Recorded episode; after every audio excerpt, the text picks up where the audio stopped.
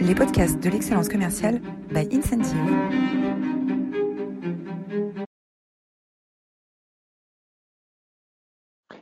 Bonjour à toutes, bonjour à tous et bienvenue dans cette nouvelle édition des masterclass de l'excellence commerciale.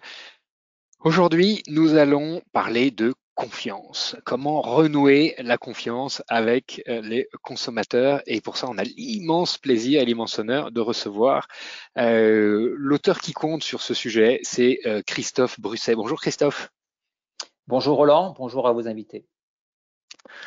Alors vous êtes toujours aussi formidable. La semaine dernière, euh, vous étiez euh, pas loin de 300 euh, pour échanger, partager autour de l'engagement. Hein, la masterclass réengager ses équipes à la rentrée avec la méthodologie Gamer, qui est la méthodologie historique utilisée par les équipes d'incentive un peu partout dans le monde.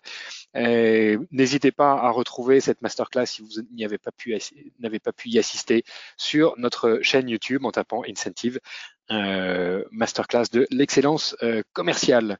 Euh, voilà, les masterclass sont rendus possibles par euh, le sponsor de le sponsoring d'Incentive. Incentive, c'est une plateforme de d'engagement commercial pour pouvoir onboarder, former, engager, animer et coacher ces équipes commerciales vers le succès. Incentive travaille aujourd'hui dans un peu plus de 20 pays et disponible en 9 langues dans des euh, industries comme euh, euh, la banque, l'assurance, la grande distribution, les technologies, la restauration ou les services. La page de pub est terminée et donc on a le grand plaisir de t'accueillir, Christophe. Est-ce que, Amaury, tu peux peut-être nous brosser le, portrait de Christophe avant qu'on commence cet entretien? Bien sûr, Roland. Alors, Christophe Brusset, vous êtes un spécialiste d'un monde peu connu et pourtant tellement important dans nos vies. En effet, votre secteur de prédilection, c'est l'agroalimentaire, une industrie dans laquelle vous avez travaillé pendant 27 ans. Vous débutez vos études en 1990 et obtenez un diplôme d'ingénieur à l'Université de technologie de Compiègne, puis un master en management. Au cours de votre carrière, vous avez travaillé pour des distributeurs, des producteurs ou encore des industriels et vous enchaînez les promotions, d'abord ingénieur projet, puis acheteur, trader, responsable d'achat et enfin directeur achat. Et malgré cette belle carrière, vous décidez de mettre en lumière les éléments vous ayant choqué au fil des années et en 2015, vous sortez votre premier livre, Vous êtes fou d'avaler ça, qui est un véritable témoignage et un succès immédiat. Sur votre lancée, vous sortez un deuxième ouvrage en 2018. Et maintenant, on mange quoi? Dans lequel vous donnez notamment des tips euh, aux consommateurs pour apprendre à discerner les bons produits des mauvais. Et enfin, un troisième en 2020, les imposteurs du bio, qui cette fois se concentrent sur les labels bio ainsi que la perte de confiance des consommateurs. Vous intervenez régulièrement dans différents médias, radio, journaux, plateaux télévisés, et également un passage très remarqué dans le fauteuil, fauteuil de Thinkerview. Christophe Brusset, c'est donc un honneur de vous recevoir aujourd'hui. Ben, merci à vous, mais l'honneur est pour moi réellement, et puis c'est un grand, grand plaisir de discuter avec des gens comme vous. Bah, écoute, on est ravis de t'accueillir dans ces masterclass au sein de notre communauté de directeurs commerciaux, de managers commerciaux et de, et de patrons d'entreprise. Euh, alors les, consommateurs, les clients sont de plus en mieux en mieux informés, euh, sont de plus en plus critiques aussi euh, vis-à-vis des marques. Les réseaux sociaux sont les, caisses de résonance de toutes les informations ou désinformations possibles. finalement, pour une marque, maintenir, conserver, construire, rétablir une confiance, c'est un, c'est un vrai, challenge. Alors, je, vais poser une, première question peut-être un peu provocante, mais quels sont les, risques réels encourus par les consommateurs aujourd'hui dans, l'agroalimentaire oh ben écoutez, c'est assez facile. Hein. Vous avez réellement des, des, risques à court terme, on va dire, et puis des risques à plus long terme. Euh, bah, les premiers risques, hein, et on l'a vu avec les affaires, l'affaire toute récente des, des pizzas fresh up de Buitoni, c'est-à-dire un, risque d'empoisonnement, de, de, c'est-à-dire que d'infection alimentaire. Euh, si le processus est mal contrôlé et puis euh, vous avez euh, par malheur des, des, germes pathogènes, hein, coli, salmonelle dans les produits, vous avez des risques d'intoxiquer vos consommateurs et, potentiellement d'avoir des morts, surtout des personnes fragiles, hein, des, enfants en bas âge et puis des personnes âgées. Euh, il faut savoir, par exemple, qu'en France, chaque année, vous avez, ça dépend un petit peu des sources parce que c'est très difficile à mesurer, mais vous, avez plusieurs millions d'infections alimentaires euh, et vous avez entre, alors toujours pareil, hein, il n'y a, pas de statistiques officielles puisque c'est peut-être pas difficile de déterminer l'origine précise de la, du décès, mais vous avez entre 200 et 500 morts euh, par des accidents, des consommations de produits alimentaires. Alors, bien entendu, les industriels sont responsables de très très peu, puisque l'essentiel des intoxications se font dans les restaurants, restauration collective ou même à la maison, hein, c'est-à-dire mauvaise préparation, etc. Mais il faut avoir conscience en tant qu'industriel que effectivement, si on fait mal son travail, si on contrôle mal ses produits, on peut avoir des décès chez les consommateurs. C'est quelque chose qu'il faut prendre euh, extrêmement sérieux. Euh, on peut également euh, citer tout ce qui est problème allergène, c'est-à-dire que si vous avez des contaminations et puis des allergènes dans vos produits, ça peut être également extrêmement grave. Donc, bah, on connaît tous hein, les, allergènes classiques, hein, les arachides, la moutarde, etc. Et donc, c'est pareil, vous avez un risque extrêmement important à ce niveau-là. ensuite, vous avez des, risques sur le long terme, euh, qui sont pas forcément liés à des défauts du produit, mais qui sont liés au produit lui-même, soit parce qu'il est ultra transformé et qu'il contient beaucoup d'additifs, ou de produits euh, toxiques. On a beaucoup parlé récemment euh, des, nitrites dans les charcuteries, par exemple, qui viennent d'être reconnus cancérigènes par l'ANSES, alors qu'il était déjà par l'OMS depuis quelques années. Donc, euh, les études récentes, par exemple, de, euh, l'INSERM, de l'INRA, etc., démontrent qu'effectivement, consommer euh, beaucoup de charcuterie augmente le risque de cancer, notamment le cancer du côlon. Donc, vous avez des risques long terme.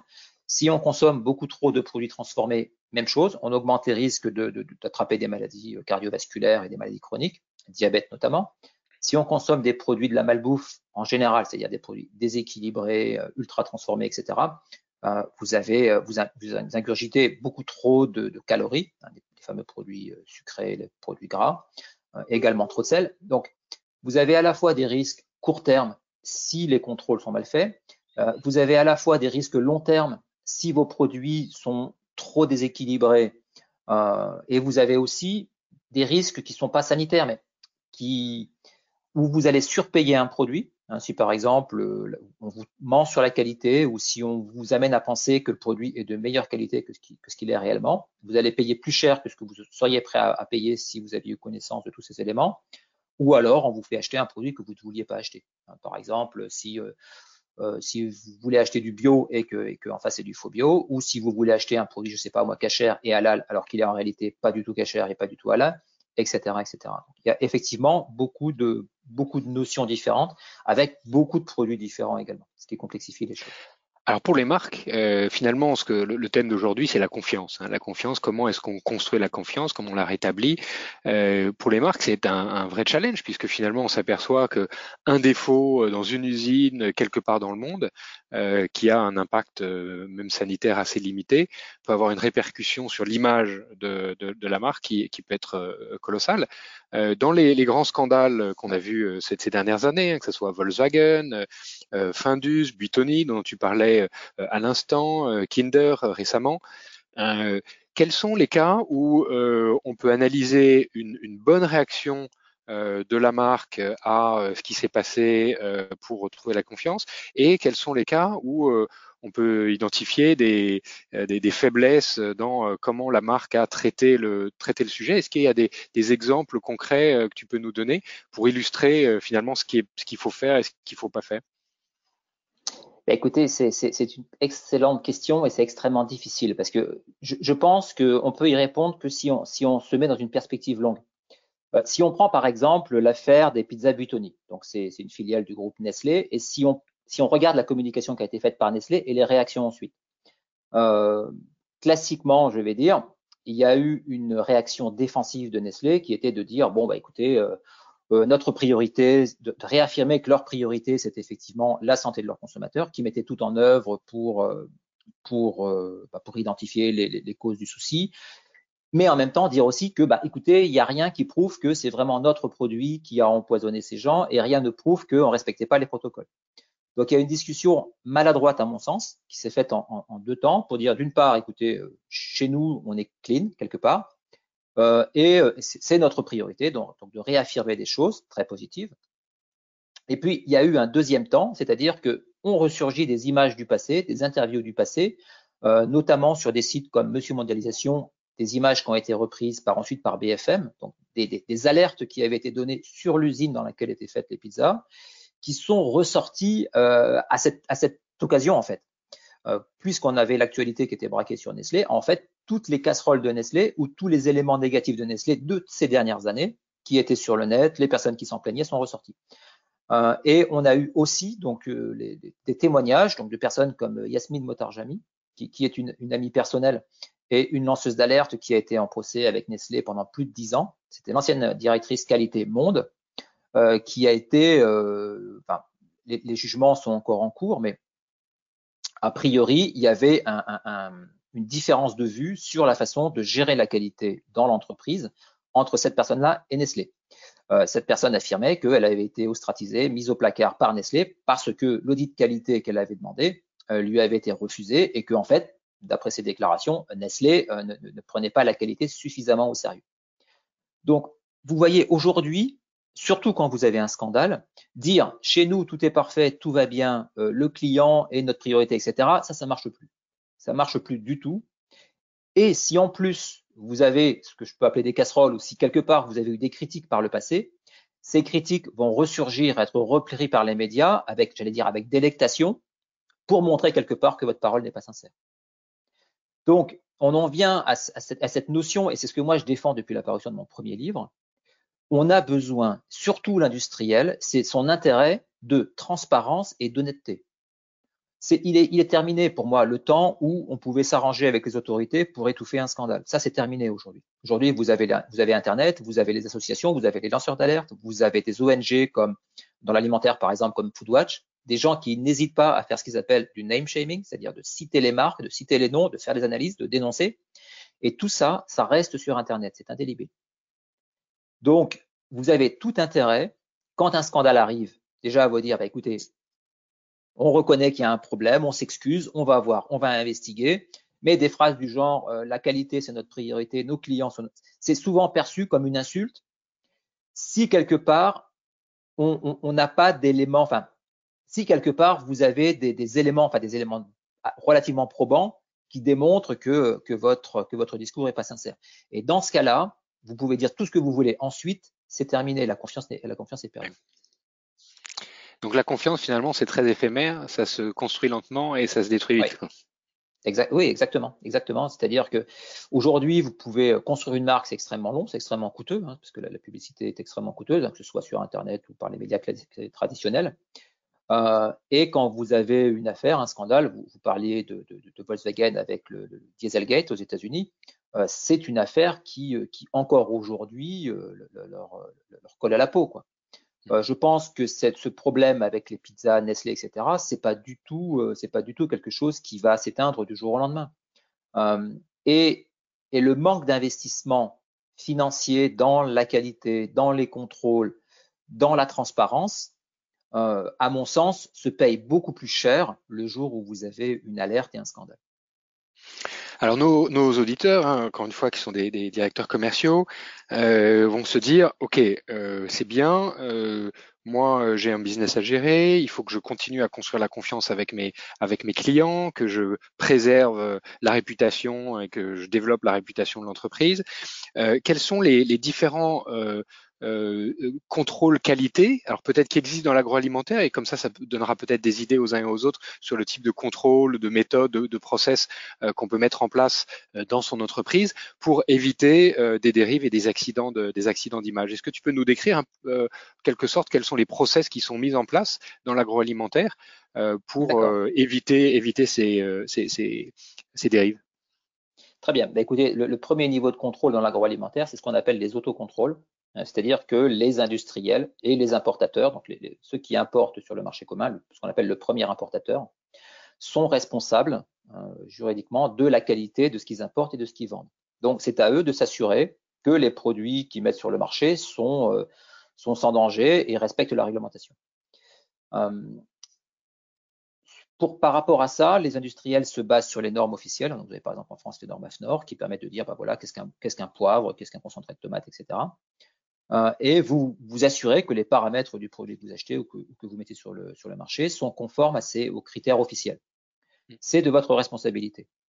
En plus de ça, vous avez des contrôles des autorités, hein, notamment en France la DGCCRF, donc ce qu'on appelait les fraudes avant, Direction générale de la concurrence, de la consommation et de la répression des fraudes, qui dépend du ministère de l'économie et qui a quelque chose comme 3000 agents aujourd'hui pour contrôler tous les produits qui sont fabriqués, importés, transformés en France. Hein, c'est-à-dire non seulement l'alimentaire, mais toute l'industrie, plus les services, enfin, plus les restaurants, etc., etc. Donc, les contrôles officiels, vous pouvez tout de suite oublier, hein, puisque avec 3000 agents, donc, euh, qui sont pas tous sur le terrain à faire des contrôles, c'est totalement, totalement dérisoire et insuffisant. Moi, j'ai quasiment, quasiment connu aucun contrôle au, cours de mes, de mes, presque 30 ans de carrière. La DGCCRF n'a pas les moyens de travailler, a de moins en moins les moyens de travailler, et tout ce qui est euh, contrôle de l'alimentation va passer du, de la supervision du ministère euh, de, de, de l'économie au ministère de l'agriculture si on voulait tuer les contrôles en France, il n'y aurait pas de meilleure stratégie que celle-là. C'est-à-dire réduire les effectifs et, la mettre sous tutelle du ministère de l'Agriculture. Quand on sait comment est gérée l'agriculture en France, c'est relativement, relativement inquiétant. Euh, donc, en réalité, c'est à l'industriel de se prendre en main et de, faire lui-même les contrôles, les contrôles qui vont bien. Et, c'est vrai que c'est extrêmement difficile parce que d'une part, c'est coûteux. Plus vous faites de contrôles, bah, plus vous les payez, parce que c'est à la charge de l'industriel alors qu'un contrôle de l'État est à la charge de, la collectivité. Donc, vous devez mettre en place des contrôles, vous devez payer pour ces contrôles. Si vous avez des résultats qui sont négatifs, vous avez un problème. Si vous avez un résultat qui met en danger la vie de vos, enfin la vie, qui, met en danger d'éventuels consommateurs, vous devez obligatoirement faire une déclaration au service de l'État. Donc, vous avez beaucoup de contraintes qui, reposent sur, le, sur, le, sur les épaules des industriels. Euh, et, malheureusement, c'est vrai que certains sont tentés d'alléger les contrôles, de pas forcément déclarer ce qu'ils devraient déclarer. Euh, voilà, c'est malheureusement, malheureusement une dérive, assez fréquente. Alors le deuxième sujet euh, dont, on a parlé en préparant cet entretien, c'est la transparence hein, et les contrôles et la transparence. Quel rôle joue la transparence et jusqu'où être transparent? Moi, je milite depuis, depuis mon tout premier livre, depuis 2015, pour le plus de transparence possible. Après, il faut que la transparence soit utile, c'est-à-dire qu'il n'y a, pas d'intérêt de, tout dire, euh, voilà, parce qu'on noie les, consommateurs sous trop d'informations et d'informations inutiles. Euh, mais je pense qu'il est, qu'il est important de communiquer à ses, clients, alors quel qu'il soit, hein, soit le consommateur final, soit les supermarchés si on, si on vend à, un distributeur, de leur communiquer ben, ce qu'on fait de bien, ce qu'on fait de positif, sans pour autant mentir ou en rajouter. Parce que comme je le disais tout à l'heure, la confiance est difficile à gagner, mais très facile à perdre. Donc, je pense que si on fait rien de bien ou peu, à la rigueur, autant peu communiquer. Par contre, si on met en place des choses et qu'on le fait avec une, vraie volonté, c'est-à-dire c'est pas juste mettre en place, je sais pas moi, de, dire qu'on devient une entreprise citoyenne, une entreprise militante ou un plan euh, carbone, etc. pour la communication. C'est-à-dire qu'il faut, il faut le faire parce qu'on a réellement envie de le faire et parce qu'on est concerné. Et en plus, ça a beaucoup d'intérêt, puisque je l'ai vu dans les entreprises où j'étais, c'est-à-dire que si vous mettez en place des plans d'action anti-carbone, anti-travail des enfants, etc., etc., anti enfin, sustainability, c'est-à-dire, euh j'arrive pas à trouver le mot en français, euh, euh non pas responsable, responsable et puis durable, voilà, durable. Euh, les, en général, vos propres employés, vos actionnaires sont assez partants pour ce genre de démarche, surtout aujourd'hui où on, on, a quand même globalement, on va dire, pris conscience de l'urgence climatique, environnementale, etc. Donc c'est à la fois un outil de communication, mais c'est aussi un outil de motivation en interne des salariés. Et de plus en plus, vos clients, vos distributeurs, etc., euh, et y compris aussi euh, la nouvelle réglementation, vont vous imposer de mettre en place ce, genre, ce genre de mesures. Donc, comme de toute façon, ça deviendra de plus en plus obligatoire, donc autant prendre les devants, autant le faire, autant le faire bien, autant le faire avec motivation. Et à ce moment-là, on peut communiquer sans avoir la crainte euh, d'avoir, d'avoir, on va dire, une, une attaque inattendue sur, sur de faux engagements. Donc c'est des plans d'action, des engagements, mais des engagements illustrés par des plans d'action très clairs. Oui, très bien. Et, c'est vrai, par exemple, dans, l'entreprise où je travaille aujourd'hui, on a des plans d'action carbone, par exemple, donc on a des certifications carbone. Euh, on, peut, on peut calculer nos émissions, on peut mettre en place des choses pour les réduire. Euh, donc tout ça, tout ça peut être communiqué, c'est-à-dire que voilà, effectivement, par tout ce qui est label, c'est vrai qu'on parlera peut-être un peu plus des labels tout à l'heure, mais euh, les labels sont quand même censés être du moins une garantie extérieure et objective pour une démarche donnée, hein, soit du côté euh, social, soit le, bio, soit un label supérieur de qualité. Euh, donc les labels sont quand même des, outils extrêmement utiles hein, pour, prouver ce que vous dites et prouver ce que vous faites. donc oui, c'est un, un, bon moyen de communiquer. Après, vous avez avec les réseaux sociaux des tas de moyens. Vous pouvez communiquer avec, avec des gens qui vous suivent. Vous pouvez demander à vos salariés de communiquer. Vous pouvez obtenir des, labels de, certification d'entreprise. Hein. par exemple, Great Place to Work, un label qui certifie que l'entreprise est un endroit qui respecte ses salariés, etc. Donc, nous avons reçu le directeur général euh, Julien Brézin il y, a, quelques mois. Voilà, vous voyez, vous avez beaucoup, et, même quelque part, j'allais dire, vous avez trop, trop aujourd'hui de labels. De... C'est vrai que les consommateurs s'y perdent un petit peu entre la, la, concurrence des labels sur ce qui doit être social, équitable, carbone, recyclable, etc. etc. Alors il y a une, une anecdote euh, euh, que, tu, que tu as partagée euh, au sujet du, je vais montrer l'image, du thé gunpowder, gunpowder, hein, gunpowder poudre, thé, thé vert, poudre à canon, le thé, thé vert chinois. Et alors, ce, thé, est-ce que tu peux nous, raconter ce qui est arrivé comme, erreur marketing ou de, label sur les, producteurs de, ce thé? Oui, effectivement, on en avait parlé parce que c'était une anecdote assez, assez amusante. Moi, à l'époque, ça m'avait, assez marqué. Alors, c'est vrai que l'entreprise dans laquelle je travaillais était un, probablement le plus gros importateur de thé vert de Chine, euh, et notamment pour les marchés euh, d'Afrique francophone. C'est-à-dire dans ces, pays-là, notamment euh, Maroc. Le Maroc est très célèbre pour son thé vert à la menthe. Et le thé vert à la menthe, il est généralement fait, traditionnellement fait, avec le thé vert de Chine de cette spécialité, c'est-à-dire gunpowder. Ce sont des feuilles qui sont séchées et qui sont roulées, dont on a des espèces de gros tambours hein, qui tournent euh, et les feuilles en séchant prennent une forme de petite boule.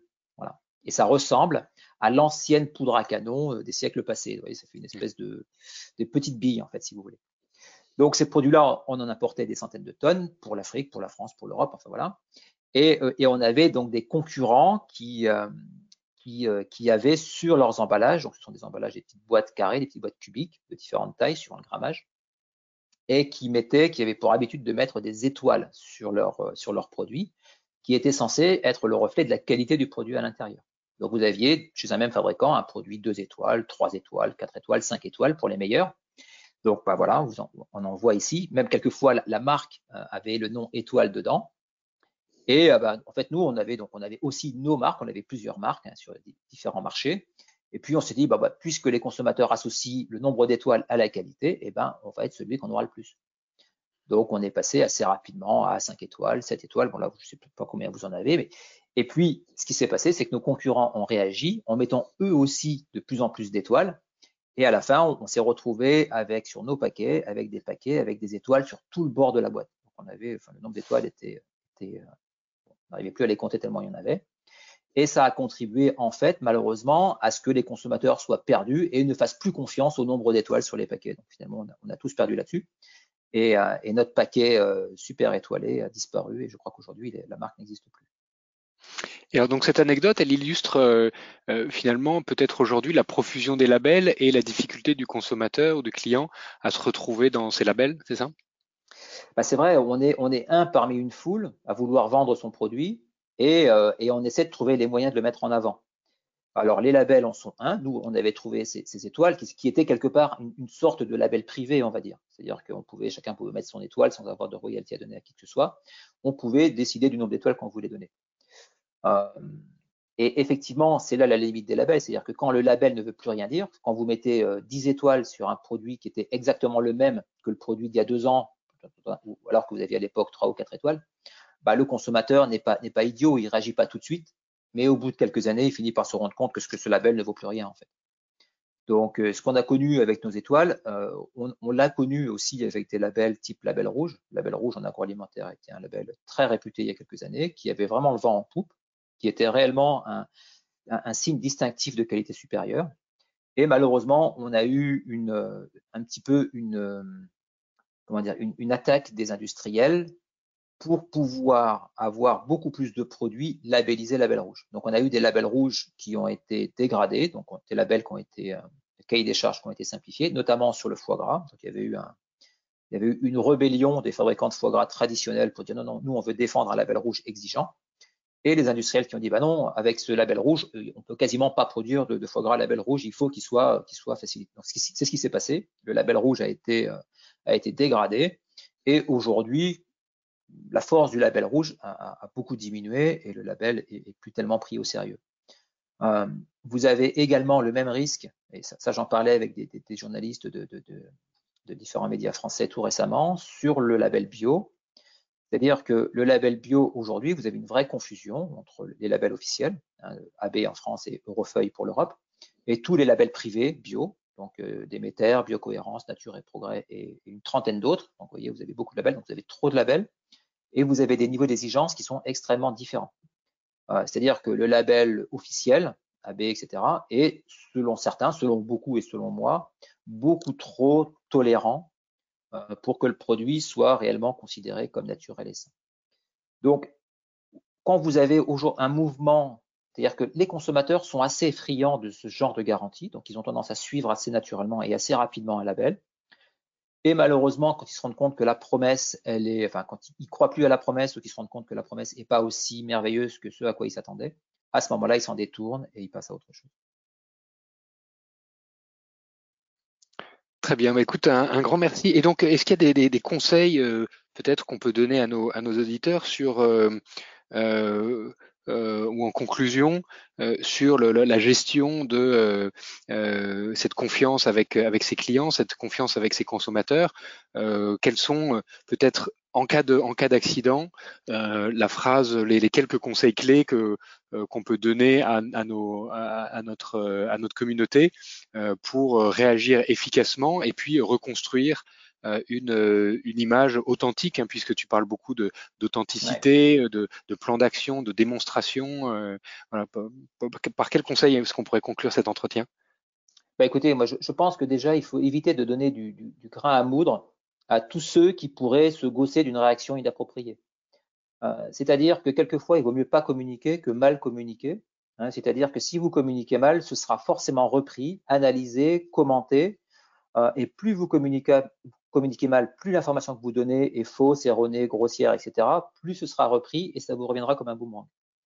Donc, je ne suis pas un pro de la communication, mais ce que je constate pour des affaires qui m'intéressent beaucoup, hein, puisque j'écris dessus, j'enquête dessus, et, vraiment, je, les suis euh, avec tout, le réseau que je peux avoir dans les ONG, les lanceurs d'alerte, etc. Euh, je, m'aperçois aujourd'hui qu'on a tendance à, mal communiquer, à trop communiquer, entre guillemets, à l'ancienne. Euh, si vous avez une crise, s'il y a des éléments probants qui montrent que ça vient de chez vous, ça sert à rien de dire le contraire, ça sert à rien de dire que vous n'êtes pas concerné et ça sert à rien de rappeler que la sécurité de vos consommateurs est, euh, votre priorité. L'important, c'est de dire, bah, écoutez, on fait les rappels, on les fait vraiment, on les fait honnêtement, on, identifie la source du problème et on montre qu'il y a un plan d'action qui est, mis en place.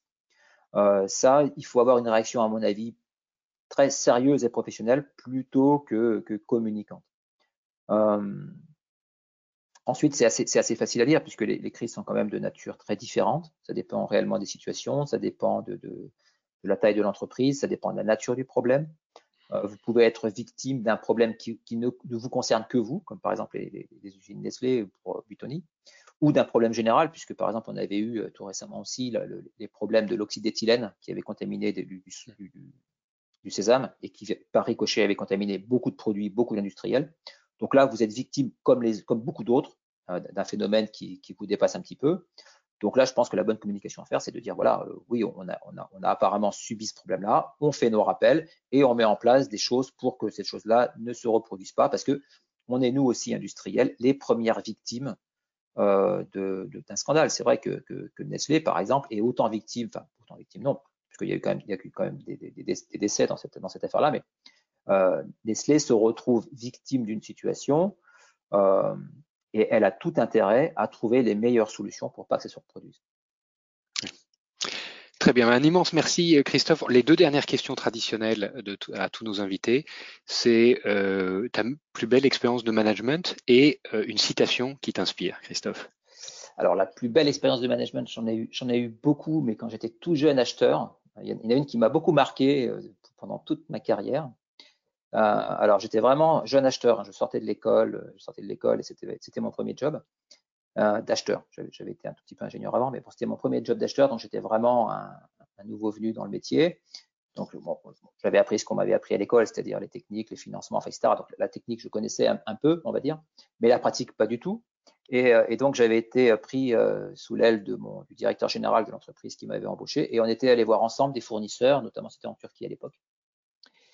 Et donc voilà, donc c'était quelqu'un d'extrêmement, intéressant, pas toujours très honnête, mais extrêmement intéressant. Et on, a eu une discussion très, tendue avec un fournisseur avec qui on avait cassé un gros contrat euh, récemment. Donc moi, je ne connaissais pas du tout l'affaire. Hein. Il m'avait juste dit, bah voilà, on va voir tel fournisseur parce que c'est un fournisseur important. Euh, mais sache qu'on avait un gros contrat avec lui, puis que j'ai dû le casser, j'ai dû l'annuler. On arrive là-dedans, et puis la discussion commence avec le fournisseur, et puis euh, le directeur général lui explique, ah oui, on a dû casser ce contrat, malheureusement, euh, on n'avait pas le choix, on a perdu le marché, le client nous a fait faux bon, etc. On pouvait absolument pas, on pouvait pas absolument pas. Donc c'était vraiment indépendant de notre volonté. On n'y est pour rien. Vraiment désolé, mais continuons à faire du business. Et là, le fournisseur a sorti tous les documents de douane, donc des documents officiels, qui montraient que le contrat qu'on avait cassé chez lui, on l'avait acheté chez un de ses concurrents. Donc il avait les factures d'achat, les documents de transport, les documents, euh, les documents douaniers, tous les documents officiels qui prouvaient, enfin c'était indubitable que effectivement on l'avait banané et que et que on avait, euh, voilà, on, avait acheté moins cher à son principal concurrent. Alors euh, bon, moi ça, je me suis dit bah, tiens, on est pris, qu'est-ce qu'on va et à, ce moment-là, le, mon directeur a dit c'est quand même scandaleux, comment se fait-il que votre concurrent fasse des faux documents pour faire croire que je, sais pas. La, leçon que j'en ai retenue, c'est que même face à une situation qui paraît désespérée, il faut quand même s'accrocher et il faut quand même se battre. Alors, je dis pas qu'il faut qu'il faut casser des contrats fraude, etc. C'est une chose que je, ne fais jamais. Personnellement, par éthique personnelle, je casse jamais un contrat, même si quelque part ça nous est défavorable, parce que pour moi, la réputation, quand on parle de réputation et de transparence, c'est vraiment une valeur ajoutée extrêmement importante. Mais quand on sait que la relation commerciale, puisque acheteur, vendeur, c'est à peu près la même chose. Moi, je, suis acheteur, directeur des achats, etc. J'ai une formation d'acheteur, mais euh, j'étais aussi euh, trader, donc j'ai aussi vendu des produits. Et puis pour moi, je ne fais pas une grosse différence entre l'acheteur qui vend et puis, euh, le vendeur. C'est les deux parties prenantes d'une même transaction. Donc les, outils sont les mêmes, etc. Donc c'est-à-dire déstabiliser, donner des vraies informations ou des fausses informations, etc. pour moi, la vraie leçon, ça a été que quelle que soit la situation, même si on est mal à l'aise, même si on, même si ça paraît perdu d'avance, même si toutes les preuves sont contre vous, ça n'empêche pas qu'il faut continuer à se battre. Et puis finalement, on a, on a fait un petit peu un mea culpa et on s'en est sorti avec ce fournisseur avec qui on a travaillé par la suite. Et, plus, belle, citation, et plus belle citation qui t'inspire, Christophe? Alors moi, la citation qui m'inspire, c'est une citation de, de, de, Condorcet que j'ai beaucoup appréciée, que quand, en fait, ma, femme est enseignante, donc je m'intéresse aussi beaucoup aux questions euh, d'éducation, etc. Et alors, c'est une citation assez longue et, et, euh, euh, je je l'ai pas exactement, mais c'était, c'est quelque chose du genre. Euh, c'est en apportant la lumière euh, que en, euh, en, réduisant la corruption à une en réduisant la corruption. Ah, j'ai plus la, la, la, phrase exacte, mais alors je l'ai noté parce qu'elle est, elle est vraiment, elle est vraiment magnifique. C'est en répandant les lumières que réduisant la corruption à une honteuse impuissance, vous ferez naître ces vertus publiques qui seules peuvent affermir et honorer le règne éternel d'une paisible liberté avec tout le style de Condorcet. C'est euh, absolument splendide. C'est dans ses, mémoires pour l'instruction publique, hein, donc c'était en 1791. Le pauvre Condorcet, malheureusement, s'est fait guillotiner peu de temps après, mais euh, c'est extrêmement, c'est un texte extrêmement bien écrit. Et c'est vrai que j'aime beaucoup cette citation, que j'ai du mal à retenir parce qu'elle est un petit peu trop longue, et puis, le français aujourd'hui, c'est quand même nettement simplifié, on va dire. Mais en gros, ce qu'il veut dire, c'est que euh, c'est en éduquant et en, étant transparent, c'est-à-dire voilà les lumières, c'est vraiment ça, c'est-à-dire en, donnant les moyens aux personnes de comprendre euh, que à ce moment-là les choses s'améliorent. C'est ça qu'il veut dire, c'est-à-dire que le règne d'une paisible liberté, c'est en gros, c'est en éclairant les, les, les, foules, les citoyens, que les gens peuvent comprendre, euh, bah, que, peuvent prendre leur destin en main et le faire de manière, de manière, euh, de manière éclairée et de manière intelligente. Donc, eh bien, grâce, je grâce, aussi à moi. Grâce à toi, Christophe, euh, nous sommes aujourd'hui un peu mieux éclairés sur euh, ces enjeux agroalimentaires qui ont euh, beaucoup de parallèles dans nos organisations commerciales. Un immense merci d'avoir partagé avec nous ton expérience. Quelques ressources complémentaires. ton livre, Les, les importateurs. Alors bien sûr, vous êtes fou d'avaler ça. Hein, ton premier ouvrage paru en 2015. Les, les imposteurs du bio paru en, en 2020. Euh, également un, un, livre de référence sur la confiance, un livre américain écrit par euh, euh Sandra euh, Sucher et, et, et euh, Gupta. How Companies Build It, Lose It and Regain It, comment les, les entreprises construisent la confiance, la perdent et la regagnent. Et puis un, un TED Talk de Erin Baumgartner euh, sur euh, également une, une, très jolie euh, fable, anecdote sur, le, sur la confiance. Et puis le livre apparaître le 12 octobre prochain, ton prochain ouvrage, La Malbouffe contre-attaque, déjà en précommande à la FNAC. N'hésitez pas, c'est un, un, livre qui, qui est absolument passionnant. Voilà, un immense merci à toi Christophe. Si tu as encore quelques minutes, on va te garder pour la, la, session de questions-réponses avec, avec nos auditeurs. Et pour ceux qui doivent euh, partir, je vous donne rendez-vous la semaine prochaine euh, avec euh, Aude Dutuin, la fondatrice du Women's Forum, un entretien absolument extraordinaire sur changer le monde par les femmes. Changer le monde par les femmes, c'est le dernier ouvrage, un entretien avec Agathe Cagé, un, entretien de Aude Dutuin. changer le monde par les femmes, c'est les masterclass de l'excellence commerciale jeudi prochain. Voilà, merci à tous de votre euh, fidélité et pour ceux qui ont encore quelques minutes, euh, et Christophe, si tu, si, si tu, euh, Avec plaisir. si tu le peux, euh, n'hésitez pas à poser vos questions directement dans l'interface de euh, GoToWebinar et Amaury va nous les lire. Voilà, merci à tous. Amaury, est-ce qu'on a déjà des questions de nos auditeurs? Alors, on a quelques questions. Euh, une première que je trouve très intéressante parce qu'on y avait pensé en discutant tous les deux, euh, qui fait référence aux applications qui permettent de scanner des produits. On nous demande est-ce que ces applications sont fiables, notamment en matière de d'aliments, parce que c'est pas disponible que pour les aliments. Quelle est votre votre opinion dessus? Oui, oui, en termes de fiabilité, il n'y a, pas de souci, puisque ces, ces applications, donc notamment Yuka, hein, qui est la plus célèbre, et euh, que je connais bien, puisque je connais aussi les, fondateurs avec qui on, a de très bonnes relations. Euh, en fait, c'est une, c'est une façon de lire les étiquettes plus facilement. C'est-à-dire que ça renvoie à une base de données dans laquelle sont entrées les informations de l'étiquetage, euh, notamment euh, la composition, la valeur nutritionnelle, le fait que ce soit du bio ou pas, et le type d'additif à l'intérieur. C'est une information utile, c'est une simplification, ça permet au consommateur, sans avoir à lire l'étiquette, d'avoir une première idée de la qualité du produit. Euh, mais il ne faut pas en attendre plus que ce que c'est prêt à donner. C'est-à-dire que quand vous faites une évaluation, vous devez forcément choisir vos critères. Et malheureusement, tous les critères ne peuvent pas entrer dans les applications. D'accord. Euh, merci. Une deuxième question un peu longue. Comment un lanceur d'alerte dans l'agroalimentaire peut-il être certain à 100% que c'est bien le produit objet de l'alerte qui est en cause, puisque le consommateur utilise plusieurs produits et qu'il est difficile de dire avec précision quel est le produit étant en porte-à-faux Oui, c'est vrai. c'est une très bonne question. Mais en règle générale, en ce qui me concerne, quand on lance une alerte sur un produit particulier, c'est qu'il y a un danger spécifique à ce produit. C'est-à-dire que si un produit contient des salmonelles, s'il n'est pas fait proprement, correctement, etc., on peut dire, voilà, dans tel produit que je connais dans mon usine, par exemple, on fait des pizzas qui ont des salmonelles. Je le sais, je l'ai vu, j'ai vu les analyses, etc., et on ne le déclare pas. Donc, vous voyez, quand vous avez quelqu'un qui dit ça parce qu'il le sait et il cible un produit. C'est pas vraiment mon cas. En ce qui me concerne, je cible plutôt les produits de la malbouffe en général, c'est-à-dire les produits déséquilibrés qui vont, générer des problèmes de malbouffe, des problèmes d'obésité et de maladie cardiovasculaire. Euh, des, des, des, fraudes qui sont souvent, euh, qui sont souvent importantes, hein, comme par exemple sur le marché du miel, qui est un marché que j'ai bien connu puisque j'étais acheteur de miel plusieurs années.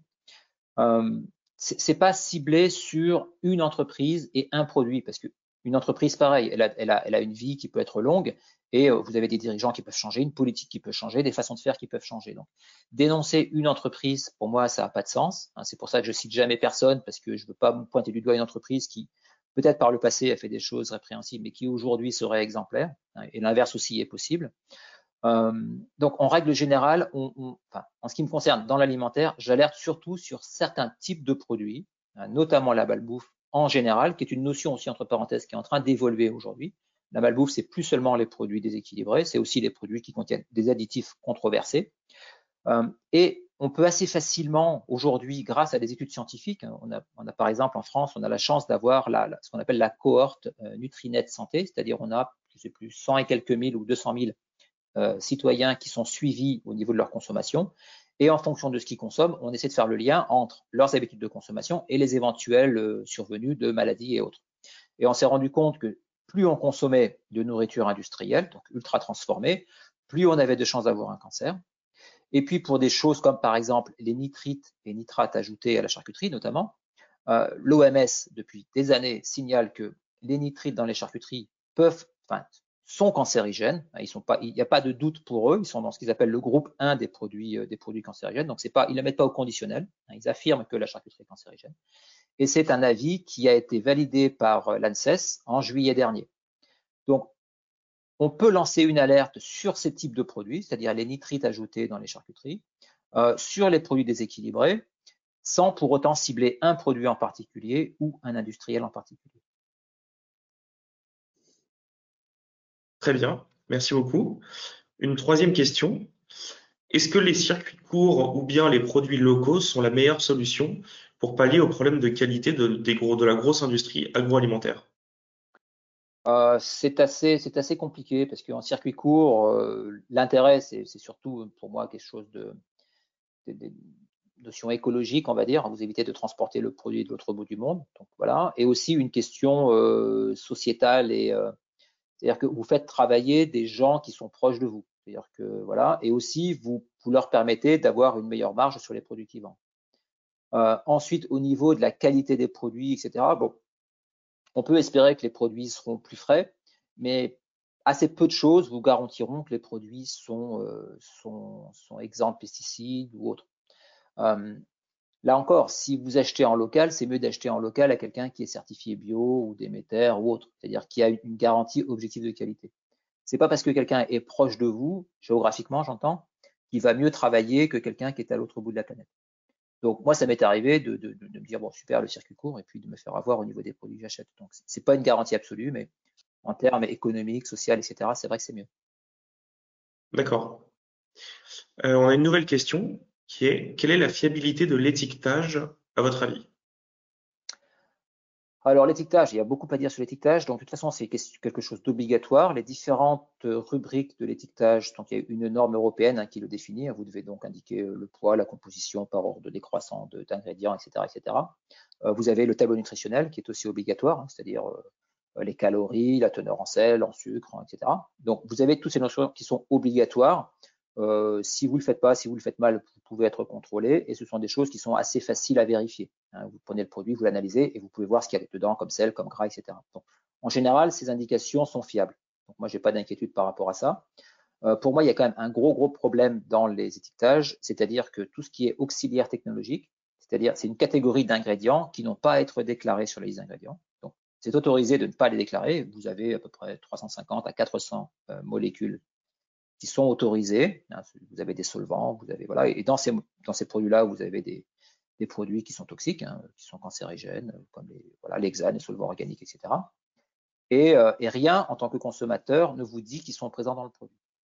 Donc il y a vraiment à ce niveau-là, au niveau des dossiers technologiques, un gros gros souci.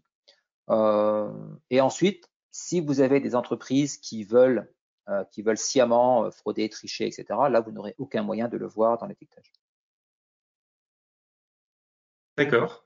Euh, merci. On a peut-être le temps pour une dernière question. Je regarde l'horloge. Euh, faut-il, selon vous, instaurer un système de gestion de création des labels, donc un contrôle global garantissant la qualité? Ça, c'est une, bonne question. Un label de label, en quelque sorte. C'est une chose effectivement sur laquelle je réfléchis beaucoup. Alors, vous avez aujourd'hui euh, des labels officiels, hein, comme le label rouge par exemple, les labels bio qui sont gérés en France, je crois, par l'INAO. Ensuite, il faut savoir que la difficulté, c'est qu'aujourd'hui on est en Europe, donc assez peu de choses peuvent se faire au niveau local. Le, bio, par exemple, vous avez vu, hein, aujourd'hui c'est l'Eurofeuille, donc c'est le même bio partout en Europe, c'est la même réglementation. Et, pourquoi ce label bio, notamment selon moi, est trop permissif? C'est-à-dire qu'en fait, c'est un accord qui doit être obtenu avec tous les partenaires européens. Et vous savez que plus vous êtes nombreux à une table, plus c'est difficile de vous mettre d'accord. Et en règle générale, l'accord se fera sur le plus petit euh, dénominateur commun. Donc aujourd'hui, le bio ne prend pas du tout en compte tout ce qui est l'aspect euh, social, même environnemental. Dans, le bio, on vous dit pas, vous devez par exemple ne pas chauffer les serres. Euh, vous voyez, il n'y a pas de limitation au niveau du bilan carbone. on n'interdit pas aux fruits et légumes frais de prendre l'avion. Voyez, donc le bio aujourd'hui, la norme du bio souffre du fait qu'on a voulu faire un label officiel et on l'a voulu le faire au niveau européen. Donc ça, c'est un petit peu la difficulté. Ensuite, euh, ceux qui font ces labels, notamment des labels officiels, sont soumis aux pressions ou aux contraintes ou aux sollicitations des lobbies, ce qui fait que bah, aujourd'hui, on a souvent des labels qui, bah, qui, qui veulent plus dire grand-chose. On a eu beaucoup, beaucoup de critiques du label HVE, par exemple, euh, haute valeur environnementale, euh, pour ce qui était aussi euh, l'agriculture raisonnée. Donc, c'est extrêmement difficile de, de, de, donner confiance dans un label euh, qui est, euh, qui est, dont les, les critères sont pas forcément très transparents.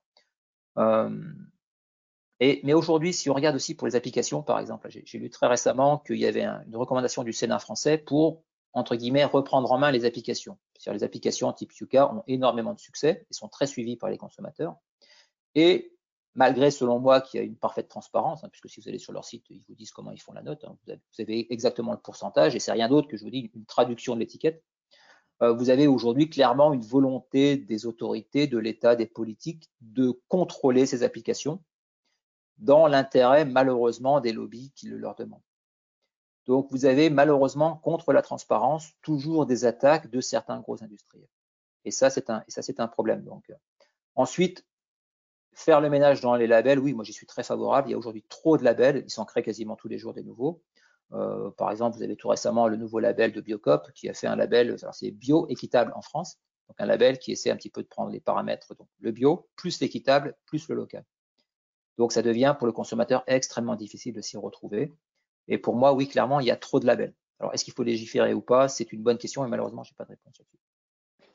Un immense merci, Christophe Brusset, auteur de euh, Vous êtes fou d'avaler ça. Euh, un immense merci d'avoir partagé avec euh, nous euh, ton expérience et, et, ton point de vue toujours assez assez franc et assez tranché sur sur ces, ces questions-là. je vous donne rendez-vous la semaine prochaine pour un entretien exceptionnel avec Aude de Thuin, fondatrice du Women Forum, pour parler de comment changer le monde par les femmes. Merci à tous de votre fidélité et à la semaine prochaine. Bonne fin de journée.